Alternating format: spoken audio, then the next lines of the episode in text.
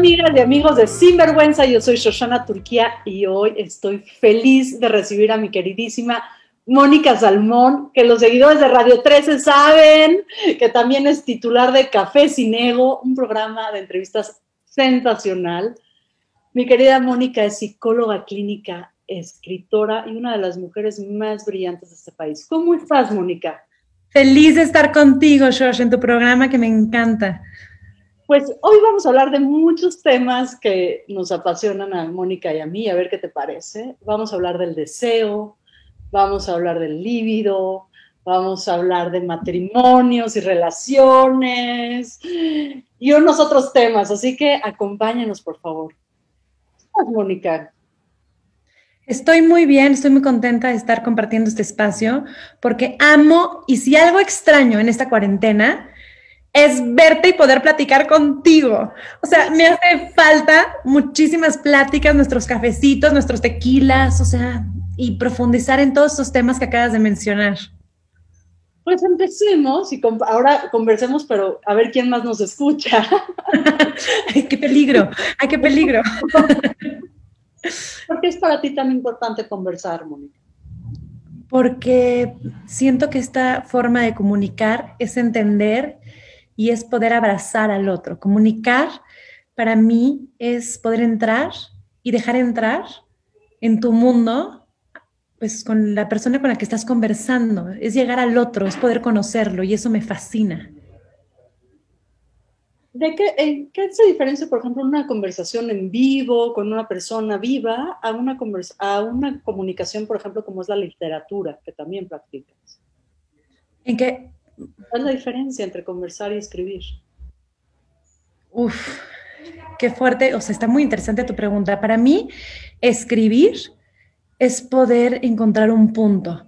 Para mí, escribir es poder llegar este, a esos lados como oscuros, a estos miedos, esta...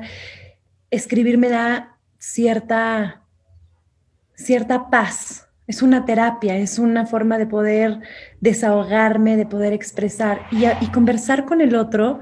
Podría tocar esa parte de la escritura, pero ya entra el mundo del otro. En la escritura está como la construcción de mis palabras, de mis sueños, de mis miedos, de, ¿no? de mis ideales. O sea, es como un diálogo interno. Y cuando conservo, o sea, cuando, cuando platicas con el otro, está el mundo también del otro, o sea, ya se están como afectando uno al otro. Y en estas afectaciones, estas relaciones afectuosas, metemos esta otra pasión tuya que es la psicología, porque en eso también tú y yo nos parecemos, escribimos y somos terapeutas, pero ¿cómo es para ti este, esta otra tercera forma de comunicación que es la terapia? ¿Cómo lo vives tú, Mónica? Para mí la terapia es súper importante, Shush, porque yo creo que ese espacio terapéutico es algo necesario. Yo no, yo no, yo no te podría decir quién sería yo sin todos los procesos terapéuticos que he tenido en mi vida. Y, y para mí la terapia es, es como debería de venir en la canasta básica. O sea, siento que no sé, o sea, así como frutas, verduras, terapia, o sea, deberíamos estar los psicólogos adentro, ¿no? Porque es la canasta básica, ¿no? Es un espacio necesario y es un espacio urgente como individuo y como sociedad. Entonces, lo vivo de una manera que es una necesidad importantísima, como algo necesario para poder vivir.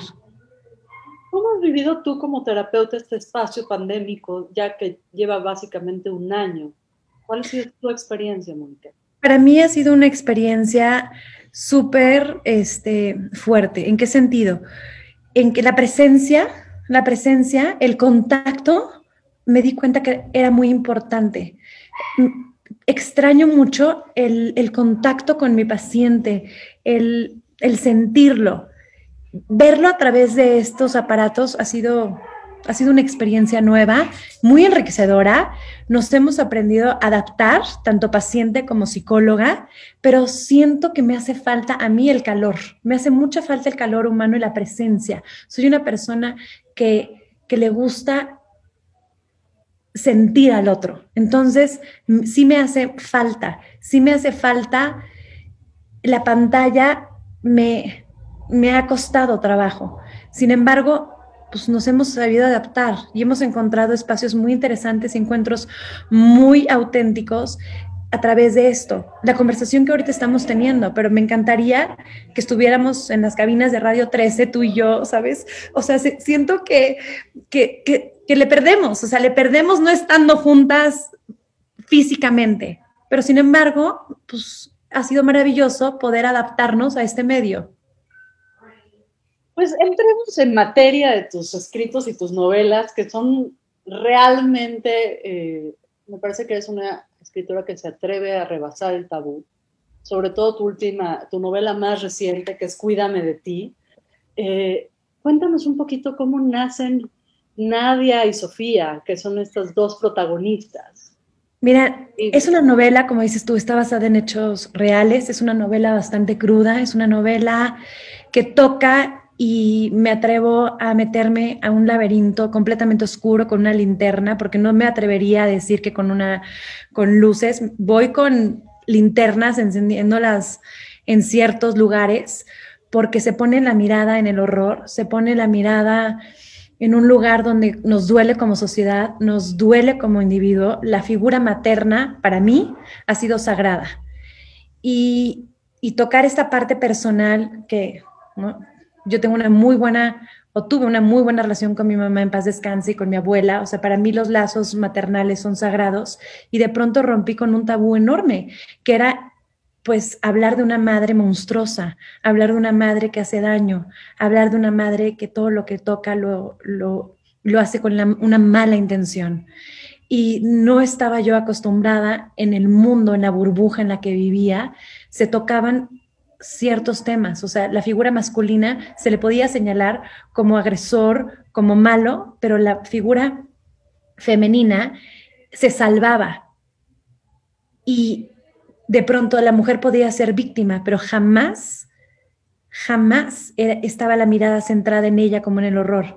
Entonces me meto a una novela donde vuelvo a mencionar, pasó en la vida real y y fue terrible porque nuestro sistema a Nadia nunca la abrazó, siempre fue víctima de un sistema que, que tiene a la figura materna como sagrada.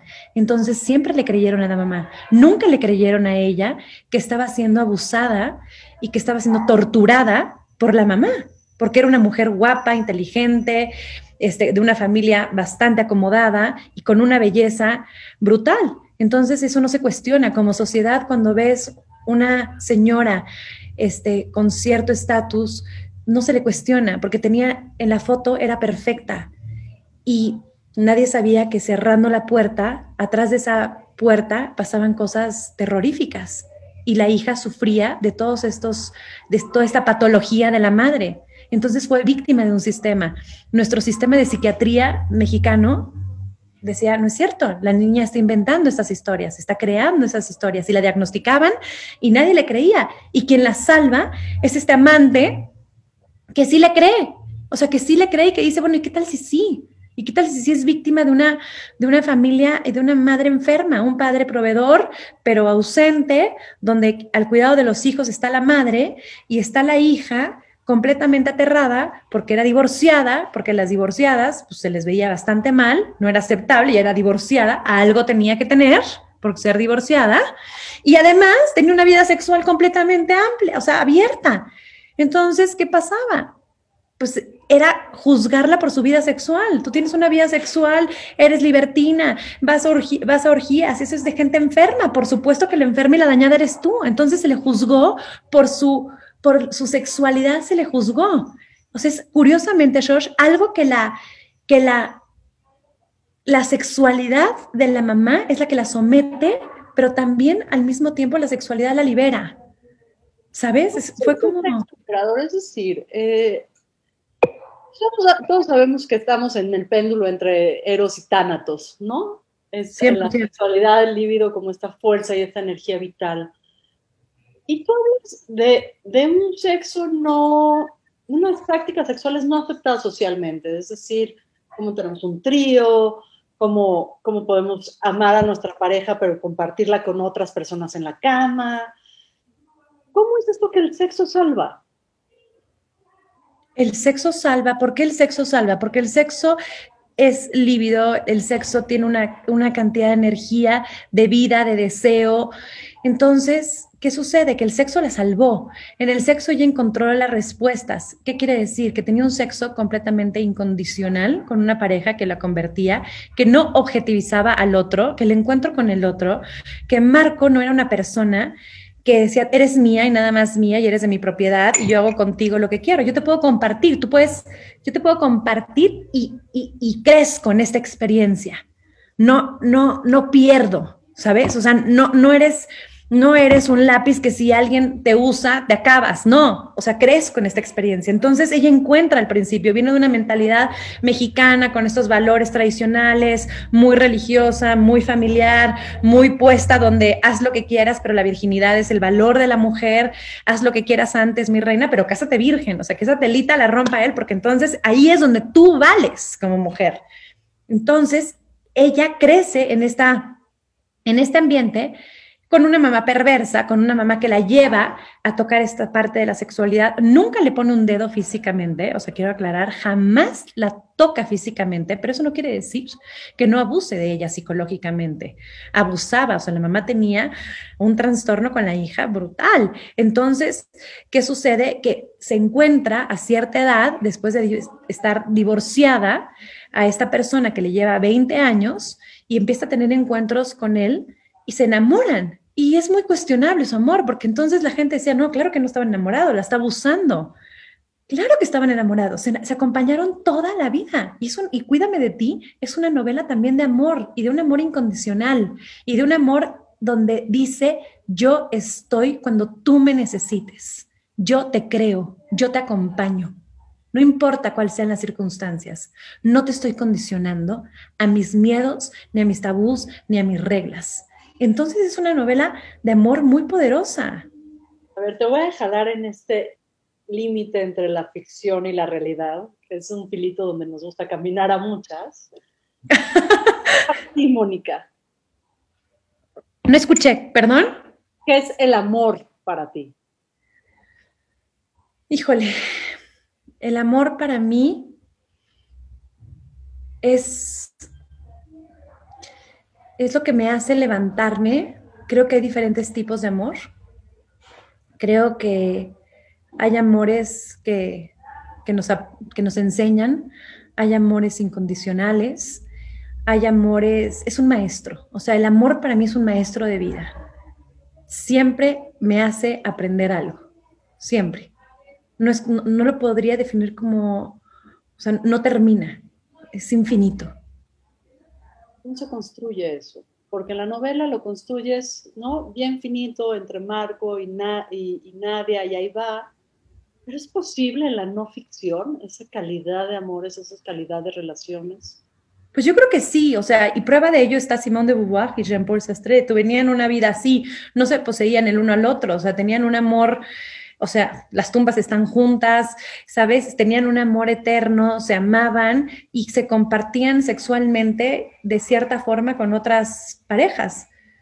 Y eso no le quitaba ni la admiración profunda que le tenía Simón, ni, ni el gran amor y la luz de los otros no la apagaban y crecieron juntos. O sea, yo creo que sí es posible. Ahora, no creo que sea para todos. Creo que tienes que tener un nivel de inteligencia emocional sumamente alto porque si hay inseguridades, destruyen.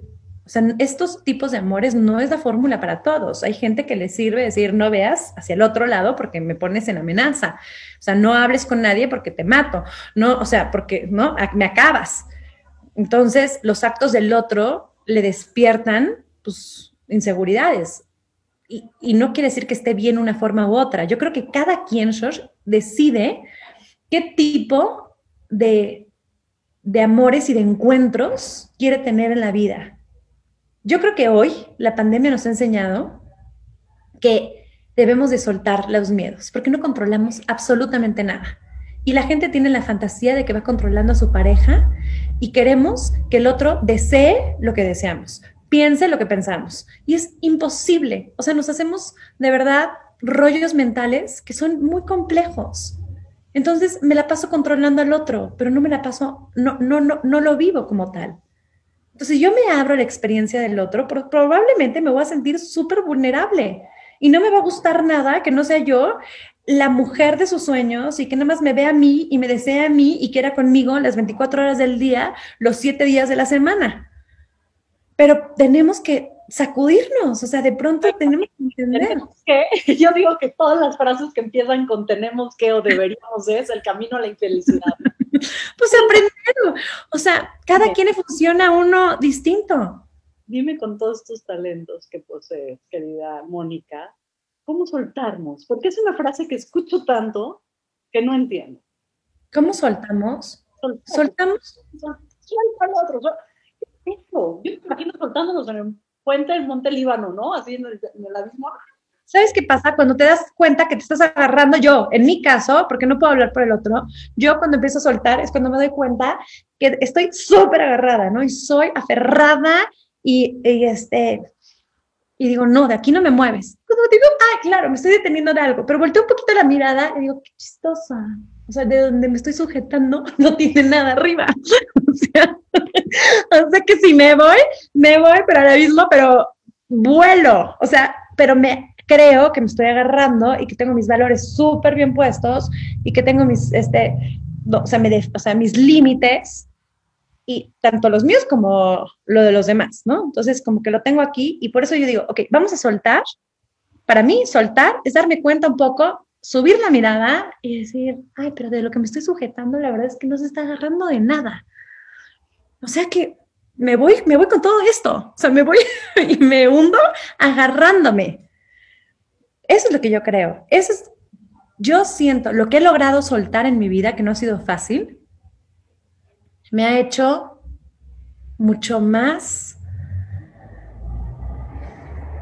quizá más plena, con mayor tranquilidad, sin tanto, sin tanto rollo, sin tanto miedo. O sea, sueltas cuando te das cuenta que hagas lo que hagas, va a suceder ciertas cosas y que no está en ti evitarlas. Entonces yo creo que sí es necesario soltar. Yo aprendí a soltar y hay mil cosas que no puedo soltar todavía, pero aprendí a soltar y para mí fue muy confrontativo. Cuando vives con alguien que amas, que tiene cáncer, mi mamá que tuvo un cáncer terminal seis años y era terminal y todos los días decíamos un día más, un día más, fue brutal. Hasta que un día dije, tenemos que soltar porque vamos contra el reloj.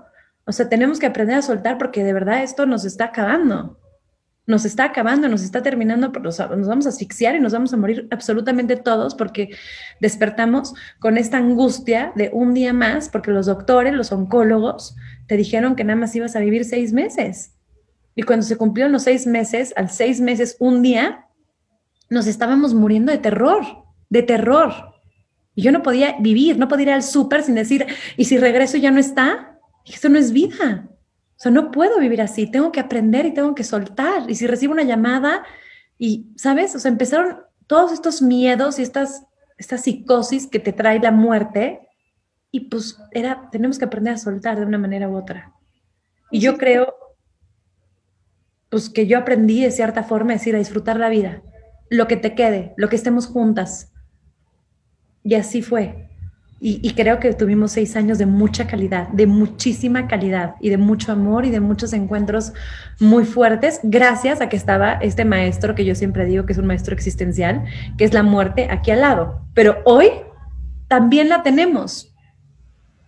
Hoy, con esta pandemia, siento que este virus se ha convertido en tener aquí constantemente el miedo a la enfermedad, el miedo a la muerte, y eso hace para mí, decir, híjole, pues a vivir con, los recursos que tengamos. ¿Qué es la muerte para ti, Mónica? El fin de todo. No hay más. O sea, es la finitud, o sea, la no posibilidad de nada. Ya no hay. Moras como un maestro. Lo veo como un maestro porque me sacude para no perder el tiempo. Porque si siento que lo más, o sea, uno de los valores más grandes que yo tengo es el tiempo, en a quién se lo damos, con quién lo empleamos, y es una, y es una bendición el tiempo en nuestras vidas. O sea, darle tiempo al otro es un regalo. Cuando a mí el otro, o sea, hoy tú, Josh, me estás haciendo un regalo, me estás dando tu tiempo. Estás, estás conversando conmigo y estás abriéndome ese espacio y esto lo, lo tomo como un gran regalo y lo valoro muchísimo. Entonces, el tiempo que le damos al otro es sagrado, sagrado para mí. Entonces, el, la muerte viene a sacudirnos y a decir, ojo, te voy a llevar. O sea, esto es un ratito que ese ratito que estamos aquí, en este mundo, pues valga la pena. Valga, valga la pena. O sea. Yo digo que valga la alegría. O valga la alegría, o valga más. o sea, que valga, ¿sabes? Que se sienta, que, que haya, que haya, o sea, Tánatos va a llegar. Entonces que surja toda esta, parte viva y esta parte de desear al otro y de desear la vida y de desear estas pasiones y estos sentimientos y, y que haya este movimiento, ¿no? Creo que es la bendición el trabajar, por ejemplo, en mi consulta con pacientes terminales y preguntarles en, esta última etapa si pudieran regresar el tiempo, ¿qué harían? se sacudirían más estas falsas moralidades y estas apariencias que muchas veces nos han limitado para vivir de cierta forma. Entonces veo que veo un arrepentimiento de las personas, sobre todo de las mujeres, curiosamente, donde me dicen, si yo pudiera regresar el tiempo, viviría más de acuerdo con lo que a mí me gustaría hacer, o sea, lo que hubiera hecho, no de lo, que me pusieron mis papás o me dictaba la sociedad o el marido o, cierto tipo, ¿sabes?, de, de educación que llevaban, se hubieran como sacudido más. Me gusta mucho que estás usando dos palabras, sacudir y moverse. sacudir y moverse, sacudir y moverse. Y sin embargo, también en esta novela, Cuídame de ti, veo un elogio al matrimonio, al matrimonio monógamo, casi, casi, y pongo las comillas, conservador, ¿no? De mamá, papá, hijitas. ¿Cómo podemos movernos dentro de esa cotidianidad que también nutre de seguridad, que también es el otro polo del amor, ¿no? Por un lado buscamos la aventura, el erotismo, como bien lo dice Perel, ¿no? Este sabor de la vida, pero por otro lado también buscamos la cotidianidad, asentarnos. ¿Cómo es el movimiento dentro del matrimonio?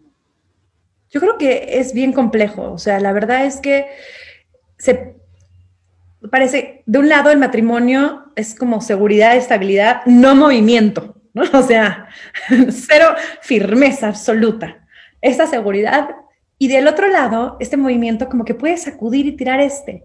Pero yo siento que ahí está lo que tú y yo empezamos en el programa, hablar y la comunicación, el considerar al otro, el entender al otro, qué va a expresarnos el otro, qué quiere el otro, qué espera de mí, qué espero yo de él, hasta dónde puedo llegar, hasta dónde no puedo llegar. ¿Hasta dónde no puedo llegar? Cuando las relaciones son entre dos adultos que se encuentran, se conocen, ahí el consenso es como relativamente sencillo. Pero ¿qué pasa cuando además ese vínculo está atravesado por la parentalidad, por el patrimonio, por el matrimonio? Los, sí, los calcetines, digo yo, cuando se habla de calcetines, del plomero, el electricidad, o sea, ya empieza la colegiatura, o sea. Las presiones del cotidiano.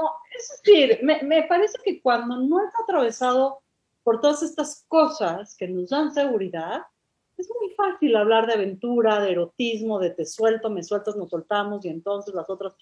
Pero ¿qué pasa cuando sí nos atraviesa un patrimonio en común? ¿Qué pasa cuando nos atraviesan los hijos? Yo creo que empieza a haber, o sea, el temor es mucho mayor, porque si el otro se mueve, a mí me puede sacudir mi patrimonio, ¿sabes? Y si el otro se mueve, a mí me amenaza. Me amenaza profundamente si el otro se mueve, porque comparto, o sea, mi piso es, y mi techo literal, es el otro. Entonces, ¿qué sucede? Me da terror. Pero yo no puedo hacer que el otro no se mueva. Ese es, ese es para mí, yo no puedo evitar que el otro no se mueva. O sea, puedo pretender y hacer como si se mueve, pobre de él. O sea, eso sí puedo hacer. ¿no?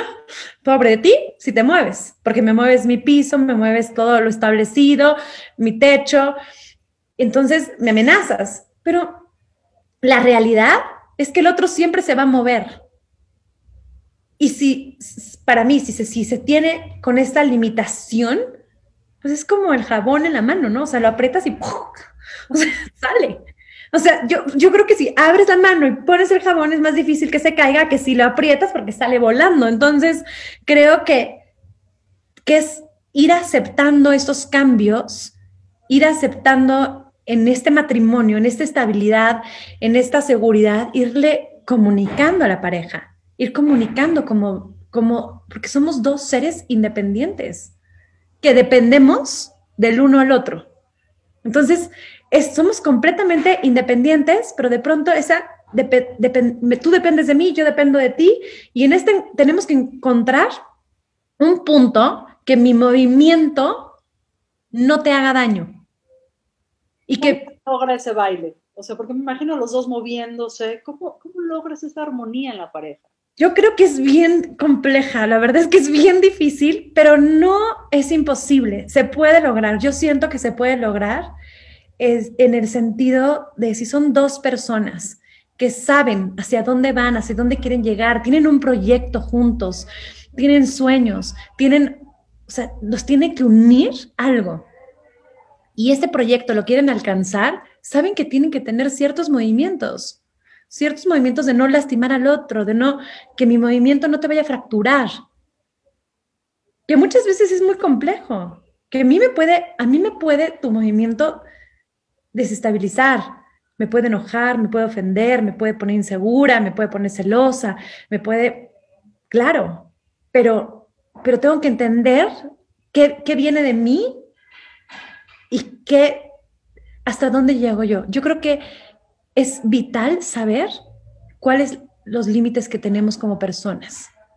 yo, yo creo que decir, este es mi límite, y aquí ya no pasa y no importa y no es negociable y tu movimiento aquí, aquí no pisas. Este territorio es sagrado y cada quien tiene sus territorios sagrados, lo que sea, pero cada quien dice, bueno, esto para mí es sagrado. Y yo, si te lo, si te lo comparto y te digo, tú, puedes voltear y puedes decir, ay, no, qué rara, Mónica. A mí eso no me afecta en lo más mínimo. No, cero me afecta. Pero me afecta esta parte. Yo te digo, que no, pues Josh, no, a mí no cada una tiene su propia, sus propios como tierra donde dices, aquí nada más hay que pisar con mucho amor, con mucho cuidado. es la palabra sagrado para definir los espacios íntimos, para definir la maternidad, para definir varias cosas de la vida. ¿Cómo habitas tú lo sagrado, Mónica? Con mucho, con mucho respeto, con mucha con, con mucho cuidado, como si fuera algo que se rompe y no se vuelve, no lo vuelves a recuperar, no se vuelve a recuperar. Hay, yo creo que hay cosas en la vida que se tienen que tener extrema precaución, eso sería, extrema precaución, porque después es inevitable. Si yo piso, si yo sé lo que para ti, Josh, es importante, y, ya me lo comunicaste y, lo piso, dudo que haga lo que haga después y pida perdón y esté muy arrepentida, se vuelva a recuperar, ¿sabes? Ya pisé algo que para ti era importante, o sea, me metí en un territorio que no debía de, haberme metido. Entonces creo que es importante. Quizá podremos hacer el intento de recuperar, pero ya está mi huella, ya, ya, ya, ya te dejé esa pisada y es, y es bastante fuerte. Entonces, es extrema precaución, cuidar los sentimientos del otro pues, es importante. Cuidar como una forma de amor también, ¿no? Eh, exacto, totalmente. ¿Cómo nos cuidamos de los otros y nos seguimos amando y relacionando, Mónica? Uf, entendiendo, es bien difícil que el otro, o sea, siempre voy a ser vulnerable ante el otro. O sea, nadie tiene un chaleco ante el otro y dice, con esto yo, y menos en el amor. O sea, porque está, ¿no? O sea, yo con esto ya estoy bien protegida y juro que no me va a hacer daño. Claro que me va a hacer daño. o sea, me va a hacer daño. Me voy a me voy a cuidar, entre comillas, igual y me da la torre y voy a sangrar y me va a doler y pero pero al cuidarme, al amarme, entonces quizá van a hacer, ¿no? Lamer estas heridas y entenderlo a profundidad que dejé pasar. Y yo creo que no nos debemos de, perder la oportunidad por cuidarnos, no nos debemos de perder la, la oportunidad de abrirnos ante el otro. Está bien, o sea, yo, yo no hablo de este masoquismo, de ya sabes que te va a romper el alma y mm, entra, pero quizá también te va a dar cosas maravillosas y te va a dar cosas enormes y te va a dar grandes satisfacciones y grandes experiencias y un aprendizaje hermoso. Entonces, sí, rómpeme el corazón. es decir, ¿cómo, cómo vamos pintando ese límite, ese espacio sagrado del que hablas? ¿Cómo se va delineando? ¿Cómo se va configurando? Conociendo al otro, es, escuchándolo, entendiéndolo, conociendo qué puede y qué no puede, cuáles son sus miedos, cuáles son sus sueños, cuáles son sus debilidades, o sea, cuál es la parte insegura, cuáles son sus, o sea, escuchar. Yo creo que uno puede saber dónde no pisar si yo tengo encuentros contigo y tengo encuentros reales contigo. Y tú me vas diciendo, hasta aquí, Mónica, porque esto ya no puedo y esto lo puedo manejar y esto no lo puedo manejar. Y voy escuchándote y me voy abriendo y te voy conociendo y te voy leyendo, porque uno lee a las personas también, o sea, no solamente a los libros, te tengo que ir leyendo y te tengo que ir sintiendo. Yo puedo imaginarme, ¿no? En lo que medida que tú me vayas diciendo y me des chance hasta dónde puedo entrar, hasta dónde no puedo entrar puedo ver cuáles son tus debilidades y decir, ok, esto, esto es sagrado para Josh, esto lo voy a cuidar porque para ella es importante cuidarlo. Y yo creo que ahí se va este, definiendo. Y en ese encuentro auténtico, porque muchas veces tenemos encuentros que no son auténticos o que llevan muchas máscaras por no mostrarnos ante el otro. Entonces pretendo esas falsas pretensiones, como que es finjo, y el fingir pues lo único que me lleva es a lastimarme, porque no, no estoy teniendo un encuentro real contigo. Y yo creo que es bien importante decir qué tan dispuesta o qué tan dispuesto estoy para, para llegar a ti. Y qué tanto te quiero dejar entrar, ¿no? Porque sería, o sea, al no dejarte entrar a ti, pues no, no me dejo entrar, yo tampoco. Yo también me pierdo de mucho. Y no nos, no nos podemos perder de eso. Es, es, es una bendición muchas veces y va a ser horrible lo que voy a decir, pero a veces que te rompan el corazón son, son grandes aprendizajes en la vida, grandes. Vámonos un pasito más adelante. ¿Ok? Vamos un paso más adelante. ¿Qué pasa cuando ya pisaron ese espacio sagrado, cuando ya dejaron la huella, cuando ya, ya estalló la bomba? ¿Qué hace una con sus pedacitos?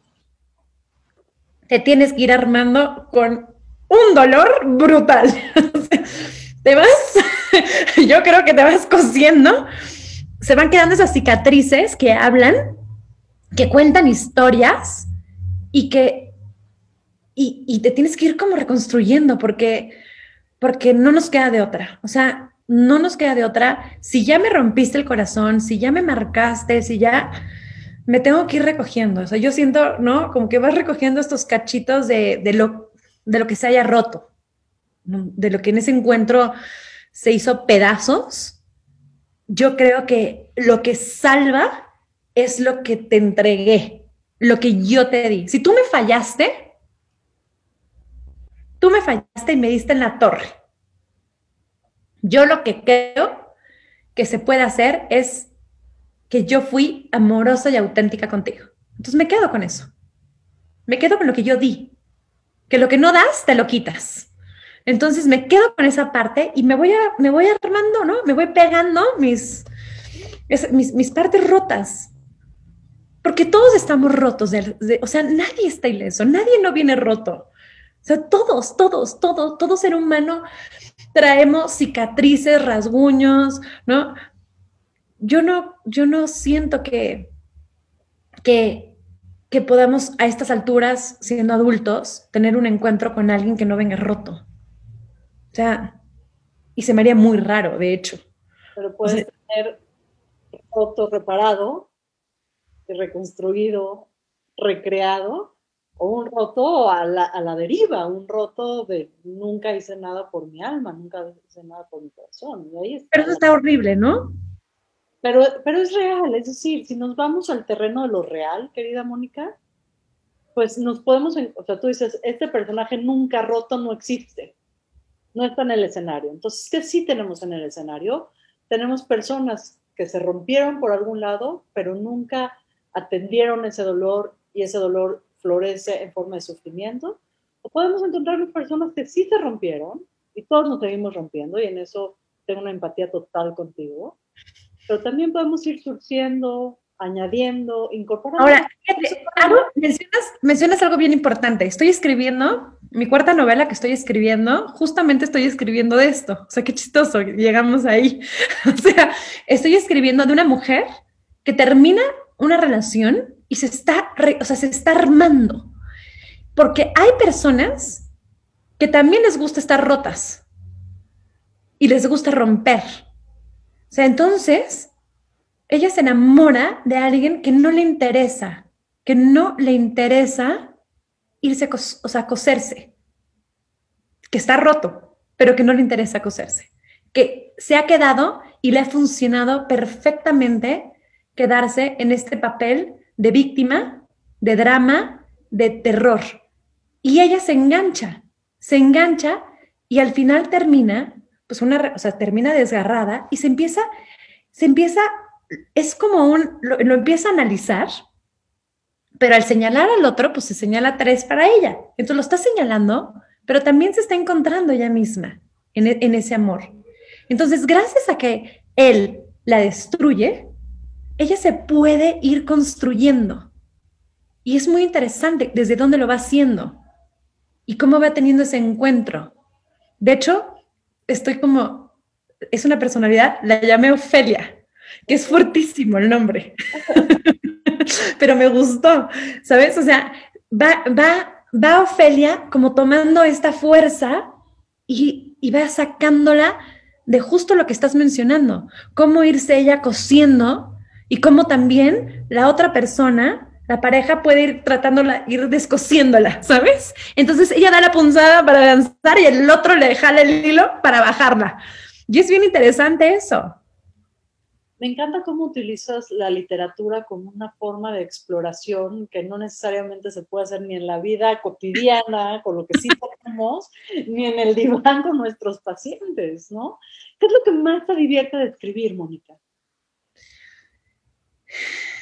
Mm, dijiste punto clave, me divierte, me hace sentir que estoy en contacto conmigo, me confronta, este libro que estoy haciendo, por ejemplo, me confronta porque tiene toda una base de psicología existencial. Entonces, me da retos, Josh, me da retos, porque debajo de mi piel fue un libro que me quemó el alma. O es lo que te puedo decir. Todo lo que hay debajo de mi piel está ahí. Que quede entre nosotros esta novela erótica de sexualidad femenina, me, me divirtió muchísimo, lo gocé, o sea, choqueará, ¿sabes? O sea, choqueará la revista Quién me puso un artículo de choqueará a los hombres, como que el escándalo, me encanta, me encanta como, como, uh, mover. Os voy a una palabra. Exacto. o sea, y, estas mujeres frígidas, reprimidas, ¿no? O sea, perdón, tengo una tía que, que me dejó de hablar cuando leyó este que queda entre nosotros, pero, pero juro que se lo sabe mejor que yo, o sea, ¿saben qué página 73 viene la parte de, o sea, ¿sabes? Entonces, me, esta doble moral me fascina descolocar, me fascina. O sea, este es un reto que me divierte muchísimo, donde esta sociedad este, de golpes de pecho y señoras frígidas, me encanta moverlas, me gusta mucho, me divierte. La otra me gusta mucho como poner a la mujer, este, pues darle una fuerza y decir, si ustedes pueden, nosotras también, ¿sabes? O sea, el como voy a citar a Marqués de Sade, decía que porque se limitaba a la mujer, ¿no? Cuando tenía la capacidad de poder tener mucho más que el sexo masculino. Entonces, me da esta como picardía, travesuras. Yo siempre fui una niña muy traviesa, entonces me gusta mucho este, este tipo de literatura. Y Cuídame de ti, Cuídame de ti fue muy confrontativo. Cuídame de ti me sacudió como mamá, como esposa, como hija, como psicóloga, o sea, de pronto dije, me faltan, me faltan herramientas, o sea, ¿qué sigue? Entonces, Cuídame de ti fue una novela y es como de un gran aprendizaje, fue un thriller psicológico que me aventé de un gran aprendizaje y, y me gustó, me, me sentí muy satisfecha. Entonces, me dio miedo, me dio miedo decir qué va a seguir después. O sea, ya después de haber escrito todas estas tres facetas que te estoy contando, ¿qué viene? Entonces se me congelaron los dedos. Dije, no, no viene nada. Tengo miedo, me da terror, no sé qué viene. Entonces me enfrenté a esta terrible hoja en blanco y dedos congelados. Dije, voy a dejar que pase, porque los comentarios, tanto buenos como malos, nos afectan, al menos en mí. Y me afectó mucho los buenos comentarios, porque dije, la gente espera algo mejor. Entonces dije, si voy a escribir para la gente, pues ya, Mónica, mejor no escribas. O sea, quédate ahí. Y un día dije, ya, ya sé que tengo. Tengo una historia. Tengo una historia que me va a ayudar a entender estas, ¿no? De lo que estamos hablando, estas puntadas existenciales a entender el encuentro con el otro, a entender cómo me cuido, como las preguntas que me hiciste, cómo me cuido amando al otro, cómo me cuido del otro, cómo amo sin, ¿no? sin desgarrarme, cómo... Y me gustó toda esta filosofía del amor como que se puso en marcha y es un proyecto que me está costando y lo estoy haciendo porque me, me está confrontando como mujer, como psicóloga, me sigue confrontando. Entonces me gusta, como que ya tomó, ya cuajó. Y eso me hace sentir que escribir es un encuentro muy, muy fuerte conmigo. Y además es un ejercicio muy solitario, ¿no? Porque yo creo que es de las cosas más solitarias que hay, sentarse frente a la hoja en blanco y decir, a ver, miedo, ¿de qué estás hecho? ¿No? A ver, miedo. Y, es, muy fuerte porque hoy que nos encontramos, ¿no? De pronto en el encierro y decir, bueno, ahorita que no estás haciendo nada y, decir, ¿en dónde, en dónde me, pongo para que entiendan que estoy escribiendo, ¿no? Los niños, o sea, suceden muchas cosas que te pueden distraer. Es una profesión muy solitaria y también requiere de mucho, pues, de, de respetar ese espacio, ¿no? De no interrumpir ese espacio. Hablas de los niños. Toc, toc. Toc, toc. Maternidad de Mónica Salmón.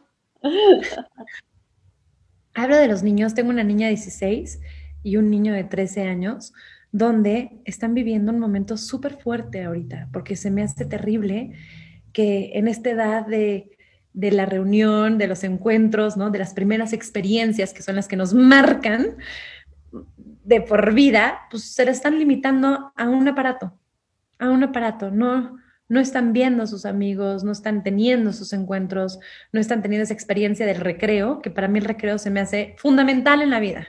O sea, yo creo que parte de mi personalidad fue, se hizo en los recreos.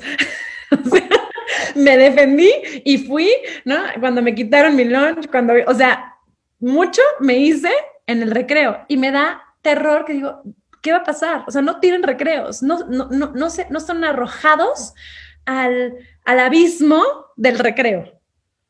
A, los grupitos, a las banditas, están creciendo en, en esta burbujita este, de un clic y, siento que es necesario también este, empezar a descubrir su sexualidad, pues está también limitada a una pantalla. Entonces, se me hace bastante complejo. Me estoy encontrando en, en decir hasta cuándo vamos a tenerlos como tan contenidos y cuándo los vamos a empezar a, pues, a soltar, de que hablamos de soltar, para, para sus reuniones. Me está haciendo muy difícil. Es una de las cosas que se me ha dificultado mucho en esta pandemia.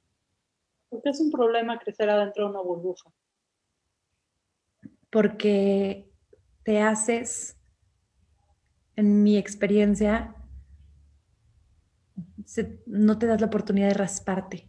Y los raspones creo que son importantes. O sea, se han raspado de otra manera, pero se han perdido de estas vivencias. Y, siento que las extrañan mucho. Llevan 10 meses que han visto, bueno, ¿te cuidas? Ven, poquito. Bueno, poquito, pero ya, de lejos, con distancia, con temor, con, ¿no? Cuando yo la verdad a los 16 años, o sea, tremendas no distancias. o sea, pero bueno, o sea, de verdad. Y entonces digo, ¿cómo van a crecer? ¿Cómo van a crecer? ¿Cómo, cómo lo imaginas? O sea, esto ya, es, esto ya es, esto ya está haciendo. ¿Cómo imaginas eso? O sea, me que ya sí, esto ya va a ser así, ya nos vamos a quedar así. Es decir, me parece muy cruel pensar que la pandemia acaba en tres meses. es, es, un absurdo, o sea, es una ignorancia absoluta creer que la vacuna mágica de donde sea que venga va a venir a inmunizar el planeta y tal, tenemos que generar 7 billones de vacunas. Entonces, si quitamos esa crueldad de la mesa, decimos, ok, estamos viviendo una pandemia mundial, que le faltan por lo menos un año de inmunidad y otros par de años de reacomodo social, ¿cómo sí? ¿Cómo sí vivir el placer? ¿Cómo sí? ¿Cómo si rasparnos poquito sin rompernos? ¿Qué imaginas tú, Mónica? Yo imagino que vamos a tener que tener, o sea, abrirnos, o sea, yo lo comentaba con mi esposo, que nos vamos a tener que abrir y decir, ¿sabes qué? Vamos a tener que abrir las puertas y que vengan y que ellos vayan a estas, o sea, teniendo todas las precauciones ¿no? necesarias, pero, pero van a tener que convivir. Tienen que convivir con personas de su edad. O sea, Alejandro tiene que tener niños de 13 años junto a él y mi hija tiene que tener, ¿no? Personas también, a sus amigas. Y estar en este, y, no evitar lo que cada etapa te va presentando. Limitada, o sea, seleccionada en, un mini, mini encuentro. En lugar de, ¿no? En lugar de cinco amigas, pues quizá dos y ya es multitud. Entonces, pues así, así es como lo veo. Porque tienes razón, esto no va a acabar pronto. No va a acabar pronto. Entonces, como no va a acabar pronto, ¿cómo vamos a poder adaptarnos y, y tener estas lecciones de vida? Que yo la verdad me desconozco qué viene, o sea, qué viene para estas generaciones, no lo sé. O sea, nosotros traemos una historia, pero yo no sé qué historias se van a hacer ellos. Entonces, a partir de los móviles, o sea, y le, y le, y le, le, quitas el celular o le castigas el celular y le, le castigas el todo, ¿sabes? Entonces es dramático. Y tampoco, y tampoco los quieres pegados a las pantallas, pero desafortunadamente es como el mundo que están teniendo. Entonces es no sé, yo siento que sí es bastante complejo. Espero. Me estás invitando una reflexión que te comparto. Es como que la proporcionalidad de todo cambiara.